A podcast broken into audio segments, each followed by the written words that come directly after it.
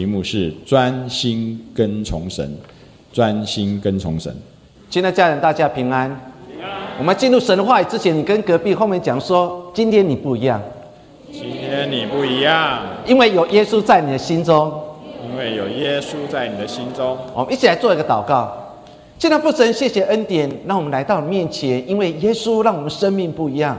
因为我们相信了神以后，我们相信人生当中是充满了盼望。耶稣，谢谢你，愿你的话语今天再次对我们说明，让我们从你的话语当中有新的看见。耶稣，谢谢，我们这样祷告，奉耶稣的名，阿门。我们常常在问一件事情，或从别人的口中，我们在问一件事情，就是说你是怎样的一个人？我不知道在神的眼中，或是在别人眼中当中，你到底是一个怎样的人？有人认为说我是一个三心二意的人，因为我做事情总是三心二意，无法一尽全功。又有人认为说啊，我是一个非常喜欢爱生气的人。因为只要一点点不合乎我的心意，我就很容易发怒；或是我吃到不好吃的东西，我也很容易发怒。所以在我的生命的历练当中，我就是一个爱生气的人。或许在别人眼中也是如此。也有人说我就是一个非常没有自信的人。其实我长得不错。其实我工作不错，我的家庭不错，但是每次当有人说你的家庭如何，你的工作如何，你的功课如何的时候，我总是认为说不太好，而且不是那么完全。所以有时候我们在别人眼中，或许我们就是一个没有自信的人。明明我们可以活出一个生命美好，但是因为外在压力。让我慢慢成为一个没有自信人。我们永远总是在别人的眼前无法抬起头来。有人认为说，我就是一个很容易被信任的人，所以有好处也有坏处。因为大家都相信我，因为大家都相信我，所以把很多的工作也交在我的身上，做我的工作比别人还要多。当我们安静想想，或许你在别人眼中是怎样一个人？成为基督徒或成为耶稣基督的门徒，我们要相信，因为耶稣让我们生命不一样，因为耶稣让我们对未来充满了很多的希望。虽然疫情还没有解除，虽然工作很多的挑战，虽然学业没有很大的进步，但是我相信，我愿意持走这信仰，因为因为耶稣让我生命不一样。所以，当我们来到神的面前，当我们回到上帝的面前。你要常常为你的家庭祝福，为自己的生命祝福，因为在神的眼中，你就是特别被拣选的人。我们最近在读《清晨点滴》当中，保罗就说出犹太人信仰一个很大的盲点，那个盲点就是他们自以为他们就是上帝的选民，所以恩典救赎所有一切荣耀都在他们的生命当中。但是保罗提出一个很大的想法，再次对他们讲说：不要以为你们是上帝的选民，因为在上帝眼中，上帝看待他所创造每个人。做亲爱家人，不管你在别人眼中或在自己的心中，你是一个怎样的人，但重要的是，在有限生命当中，我们如何活出一个更美好的生命。这才是成为一个人非常重要。所以神的话已经告诉我们说，生死祸福今天都摆在我们的面前。不管如何，我们相信这条信仰路有神与我们同行。摩西又是怎样一个人？在出埃及记第四章第十节，当神呼召了摩西，要带领以色列百姓出埃及，摩西对耶和华说：“主啊！”我数日不是人言的人，就是从你对仆人说话以后也是这样。我本是拙口笨舌的。从这段经文当中，你可以看见，当神呼召摩西要带领以色列百姓出埃及。摩西第一次对上帝说：“上帝，你知道我是怎样的人吗？我说这是短戒狼，我就是一个不善言辞的人，我就是不会很容易把话说出口的人，所以我就是一个拙口笨舌的人。所以在摩西自己心里面，他就是一个不太会言语，甚至讲话不是很清楚，甚至常常拙口笨舌，无法表达自己心意的人。所以他用这样理由来回绝上帝对他的呼召。所以你可以看到，保那个摩西的心里面，他是这样一个人。他或许认为说，我我就是这样的人。或许这段话当中，我们可以感受到摩西对自己是没有自信的。所以后来神就安排亚伦成为他的发言人。摩西认为他是一个拙口笨舌的人。约伯记第一章第一节这样描述说：乌斯地有一个人名叫约伯，那人完全正直，敬畏上帝。远离恶事，在神看约伯这个人，神如何看约伯这个人？他说他是一个完全正直、敬畏上帝、远离恶事的人。如果用现在眼光来讲，约伯就是一个百分之百的好男人。因为他正直，因为他敬畏上帝，因为他远离所有的恶事，所以在神的眼中，约伯是这样的人。或许约伯也认为他就是这样的人。所以当所有的苦难来到他生命当中的时候，他有点不太满意的说：“神，我从来没有做过任何一件违背你的事，为什么这些苦难临到我的生命当中？”神在看约伯是一个完全正直、敬畏上帝、远离恶事人，但约伯认为说：“我既然是这么完全，为什么我还要面对那么多的苦难？”摩西左口笨舌，约伯却是一个完全正直、敬畏上帝，然后远离恶事的人。使徒保罗怎么说？啊，提摩太前书第一章数节说。在罪人当中，我就是罪魁。一说在所有的罪人当中，我的罪是最大的，所以他认为说他是所有罪人当中犯了罪，甚至最大的那一个。所以你可以看到保罗的生命当中，他一直他认为他自己对不起上帝，因为过去日当中很多基督徒在他手上受害被关。在过去的保罗思想当中，他常常看见自己的软弱，所以他很喜欢说过去自己的软弱，所以他三次说出他自己生命得救经验。为什么保罗要三次说出他得救经验？因为这次得救经验来之不易，所以保罗在写信给提摩太的时候，特别提示说：不要以为你自己多笨多不好，认为自己身上背负了多少罪债。但是我要告诉你，提摩太，我比你更糟，因为我是罪龙当中的罪魁，我做的罪是最大的。你可以看到，在保罗的信中里面，他是这样去描述他自己，他是到底是怎样的人？说亲爱的家人，当我们看到约伯，当我们看到摩西，当我们看到保罗的时候，我们再次看到我们自己的生命。我们或许不是罪魁中的罪魁，我们或许不是一个常常会远离恶事的人，我们或许也是一个拙口笨舌的人。但是神创造你，神创造我是非常 special 的，是非常特别的。说你要常常为自己的生命而献上感谢，你要常常为自己的生命献上对自己的祝福。我们今天要来看一段的经文。这段经文当中，其实让我们很大的反省。经文当中特别提到一件事情，就是第一代以色列百姓，他们为什么没办法进入上帝所应许之地？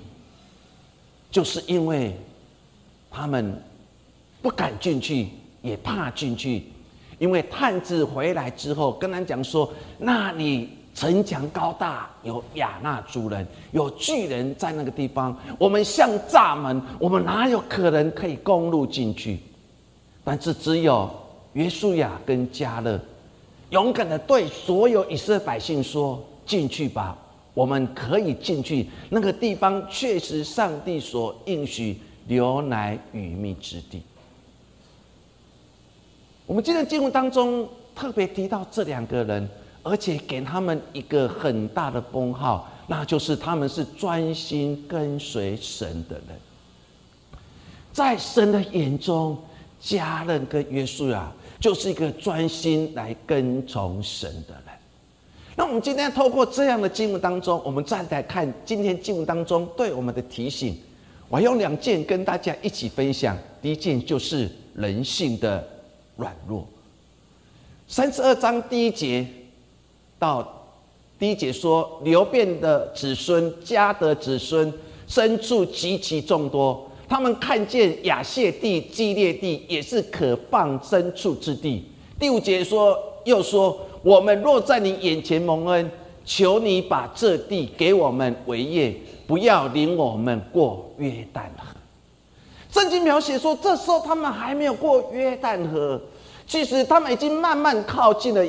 大加底斯巴尼亚已经流浪了三十八年，他们已经准备好了要过约旦河，因为过约旦河之后就是上帝所应许的流奶与蜜之地。但是过约旦河之后是很多的敌人等着他们，有巨人亚纳族人，有耶利哥城，有爱城团团的在等候着他们。所以对犹太人来讲，他们面对生命当中一个很大的选择，到底要跟约书亚。过约旦河，还是继续留在的约旦河的东岸。我们看到了十二个支派当中，其中有两个支派当中，圣经特别描写，其实应该还有另外一个支派马拉西的半支派。但是三十二章第一节当中，他说流变的子孙，就是流变的支派跟加德支派。我们看见了神的恩典在他们生命当中，为什么？因为他们不仅人多。是所有族群人最多的，而且他们所放养的牲畜也是最多的。那应该来讲，他们就是十二个支派当中熊喝给海狼，最有钱的人，是一个大户的人。所以当他们还没有过河之前，他们看到了几个地方，就是亚谢地跟基列地。他们看见哇，不得了了。这么肥美之地，而且到处的青草，哇！若是我的羊群、牛群在这边吃草，哇！我的羊群、牛群应该比以前多一倍，多了两倍，甚至多了更多。所以他们眼中所看见的，就是这两块宝地。所以他们列准的这两块宝地，然后要跟摩西来做讨论，意思说。哦我们不想过去的，我们就在这个地方，因为这个地方太好了。所以在第五节当中，他们就去说了：我们若在你眼前蒙恩，求你把这地给我们为业，但是不要领我们过约旦了。意思说，他们已经跟摩西摊牌了，跟摩西说：摩西，我们现在就要这两块地。地，求你把这两块地给我，所以我们不要进入约旦河。为什么？因为过约旦河就是有亚纳族人，有耶利哥城，有很多的敌人在那个地方。所以，我们看到这两个支派所看见的是自己的利益，这就是人的骄傲，人的软弱，不是吗？他既然说把这两块地最好之地给我们，我们不要过约旦河。摩西怎么说？你们怎么忍心看你们弟兄在前方作战？你们在这边放牧羊群，家庭和乐，烤羊肉、烤牛肉，过得非常舒适的生活。我们看到这样境当中，让我们有很大的难过的地方。为什么？因为他们已经放弃上帝对他们祖先所应许的这两块啊约旦河的。西岸的迦南美地，有时候想想，在我们生命当中，神明明要赐福于我们，神说只要你踏进去以后，恩典就临到，应许就临到，但是我们常常不敢跨出我们的脚，我们总是认为现在最好。我们总是认为保守最好，我们总是认为说神啊时机未到，但是神说你只要勇敢的踏进去，我会扶你的脚，我会牵你的手进入新的一年。可是我们往往不敢进去，如同加德跟流变这两个支派当中，他们对摩西讲说：“摩西，那你列祖列宗所应许的流奶与蜜之地，我们不要了。”我们不要了，我们要的是眼前所看到这两块宝地。他们总是认为自己选择是最好，是最对的。这样的事情，不就是像圣经当中亚伯罕跟罗德的故事当中有点类似吗？罗德的羊群、亚伯罕羊群都不断增加，因此造成的为了争夺青草地，常常会产生的纠纷。所以罗德就跟亚伯罕开了一次的会议，亚伯罕心胸宽大，就对罗德说：“罗德。”你先选吧，你向东我就向西，你向北我就向南，你先选吧。罗德抓到这个机会，他认为我眼前所看到是最肥美之地，所以在创纪是十三章第十节当中怎么说？罗德举目看见约旦河的全平原，直到索尔都是滋润的。那地在耶和华未灭所多玛、俄摩拉以先，如同耶和华的园子，也像埃及地。意思他看到最好的、最美的，所以圣经描写滋润的，那是最繁华之地。所以罗德就选了那个最好、最滋润之地。这两个城后来就是索多玛、俄摩拉，最后被上帝所毁灭。我们看见的人的眼光总是跟上帝眼光很多的差距。人总是认为我现在所选的是最好、是最美的。我们看见了流变的子孙、家的子孙，他们看见这两块宝地，说：“摩西就把两块地给我吧。”其他我不要进入上帝所应许给我列祖列宗的流奶与蜜之地。我们看到亚伯罕跟罗德的故事当中，罗德也看见哇，那是最好的滋润的。圣经描写说，就像伊甸园的园子一样，是完全一模一样。说你可以想象罗德所看到的是多么肥美之地。哇，没有想到最后呢？索多玛、恶魔拉毁灭了，罗德变成一无所有的。亲爱家人，在我们过去的经历当中，我们是不是也像流变的子孙、加德的子孙罗德一样？我们永远只想到了自己，因为想到自己，我们变成越来越自私的人。我们无法站在同理立场。了解别人的心理感受，我们常常变成自己越来越自私，所以我们越来越没有一颗怜悯的心。我最近看到一个社会新闻，有个单亲的一个爸爸带着他的女儿去卖蛙给，就女儿很单纯，他说只要买，然后我们送一条萝卜糕，结果他写错了。结果很多人就开始狂风的下定，结果让这个很辛苦的家庭当中，无形当中要做更多的萝卜糕，结果要亏一两万，对一个生活辛苦的家庭，那是多大的重担？但社会上总是有很多爱心的人来扶持他，带领他们经过。有时候你从社会一个现象当中，你会看见了人心的软弱。我们总是想到自己，可是我们却没有想到这样辛苦的家庭，在这样环境当中，他们如何辛苦的过日子。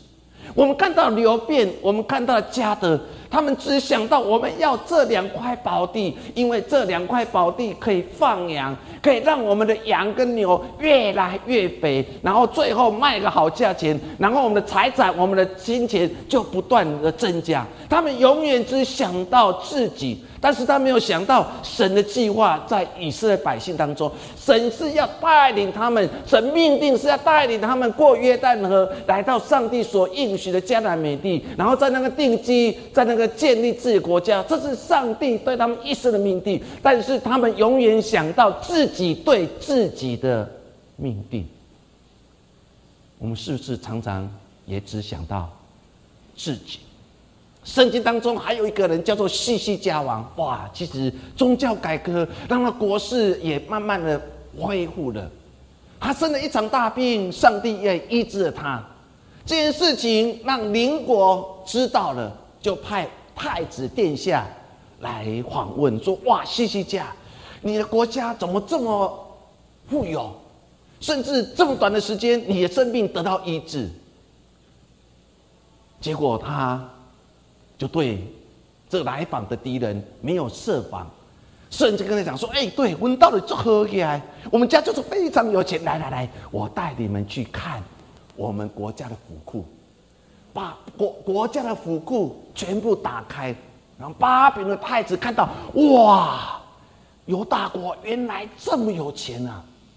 如果这些钱变成我们，不该多好。所以回去之后，他们已经下定要准备来灭当时西基家所统治的犹大国。这件事情让当时的先知以赛亚非常的不高兴，他跑去对西西家说：“西西家，你怎么可以把国家府库，你中了一个祸因，你可能会让我们国家。”进入一个万劫不复的凄惨的状况，但是西西家就对以赛亚说了一段话，他说：“你说所说的耶和华话的话甚好，若在我的年日当中有太平和稳固的景况，岂不是好呢？”这句话讲的是什么意思？只要我当王、当总统一天，我的国家富有，我的国家财富非常好，我管下辈子，我管下一代生活过得如何，这不关我的事情。你可以想象当时的西西家，神医治了他，神让他国家富有了，但是竟然变成他是如此的自私，或许这就是人性的软。所以他想到他自己，说我只要当皇帝一天，当国王一天，当总统一天，我的国家是太平，我的地位是稳固，我的财富是富有的。哇，管别人，管下一代会如何？当你看到这样的经文，你可以看到，这不就是人性的软弱吗？腓立比书第二章第四节，我们一起来读。个人不要单顾自己的事，也要顾别人的事。保罗写信给腓立比教会当中，唔当做这主事的啦，不要成为一个自私人，不要永远想到自己，你有时候要想到别人。他勉励腓立比教会说：“伸出你们手，关心正在饥荒的耶路撒冷教会吧，不要顾自己的事，也要顾别人的事。”第二件事情跟大家一起分享的，就是专心来跟从神。我们刚才所读的三十二章十一节，我们再来看，就是说，凡从埃及上来二十岁以外的人，断不得看见我对亚伯罕、以撒、雅各启示应许之地，因为他们没有专心跟从我。蛇姐说：“唯有基尼基尼喜族耶夫尼的儿子加勒跟嫩的儿子约书亚可以看见，因为他们专心跟从我。”从十一节到十二节，他很简单的用对比的方式，一个是没有专心，一个是专心。没有专心的人，最后无法进入上帝所应许之地。专心跟从的约书亚跟加勒。最后进入上帝所应许之地。我人生当中很多时候就是二分法，到底我们是一个专心跟随神的人，还是三心两意，常常忘记神在我们生命当中？这段经文当中，他说的非常的清楚：专心的人可以进入上帝所应许的迦南美地，没办法专心的人。最后都死在旷野，无法过约旦河，进入上帝所应许。圣经说，只有加勒跟约书亚，因为他们专心的跟随神。为什么他们专心的跟随神？因为两个事件。第一个事件就是十二个探子的事件，在民数记十四章第六节到第八节当中，十二个探子窥看的迦南地。认的儿子约书亚跟加勒，他们也窥看了。回来时候跟大家做报告，这是我们看见的，其中十个支派说不能进去，因为那个地方有亚纳族人，那个地方有耶利哥城，他们城墙坚固，他们是巨人，我们是蚱蜢，我们哪有可能进入那城，然后得那地为业？但是只有家人耶稣呀，他们用非常激动语气，他们用撕裂衣服，对所有以色列百姓说：“我们所窥看。”所经过之地是在极美之地，耶和华若喜悦我们，就必将我们领进那地，把那地赐给我们。那地原是牛奶与蜜之地。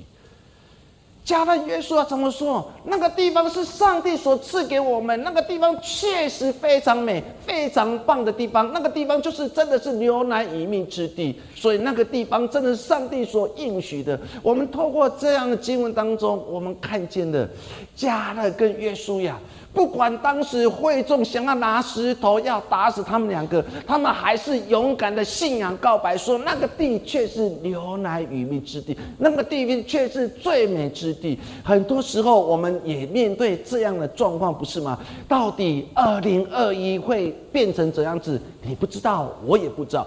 是不是疫情可以结束？你不知道，我也不知道。是不是疫苗可以出来？你不知道，我也不知道。但是我唯一知道一件事情，那就是当我们愿意专心跟随神，我们继续走下去的时候，纵使前面很多的巨石等着我们，但是我们相信巨石会裂开，甚至巨石旁边还有一条小路，我们可以从旁边经历过。只要我们有信心，我们一定可以进入那地为业。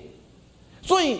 加勒跟约书亚，为什么圣经描写说他们是专心的跟随者？因为当十二个探子当中，十个三分之二都反对，只有他们两个愿意冒着生命危险，冒着被打死危险，他们对所有会众说：“那地却是牛奶与蜜汁，只要有上帝与我们同在，我们哪有什么可惧怕的？”第二件事情就在选择迦南地，加勒。因为所有好的地方都被选择完了，只有剩下一个希伯伦之地。那个地，哎，住了巨人，那个地的人很会打仗。这时候，我们看到了圣经描写说：“我还是强壮，像摩西打发我去的那一天。无论是征战是出路，我的力量那时如何，现在还是如何。”求你将耶和华那日应许我的山地给我，那里有亚纳族人，有宽大坚固的城，你也曾听见。或者耶和华照他所应许的与我同在，我就把他们给赶出去。我们看到圣经如何描写这段经文，加勒如何说：“我告诉你们，那个地是上帝所应许之地。”所以，我虽然我现在已经年纪大了，但是我相信，既然是上帝所应许的。迦南美地，我要勇敢在那地，靠着神所赐给我力量，我可以把他们给赶出去。纵使那个城墙坚固，纵使有亚纳族人，我靠着神，神与我同在，我可以把他们赶出去。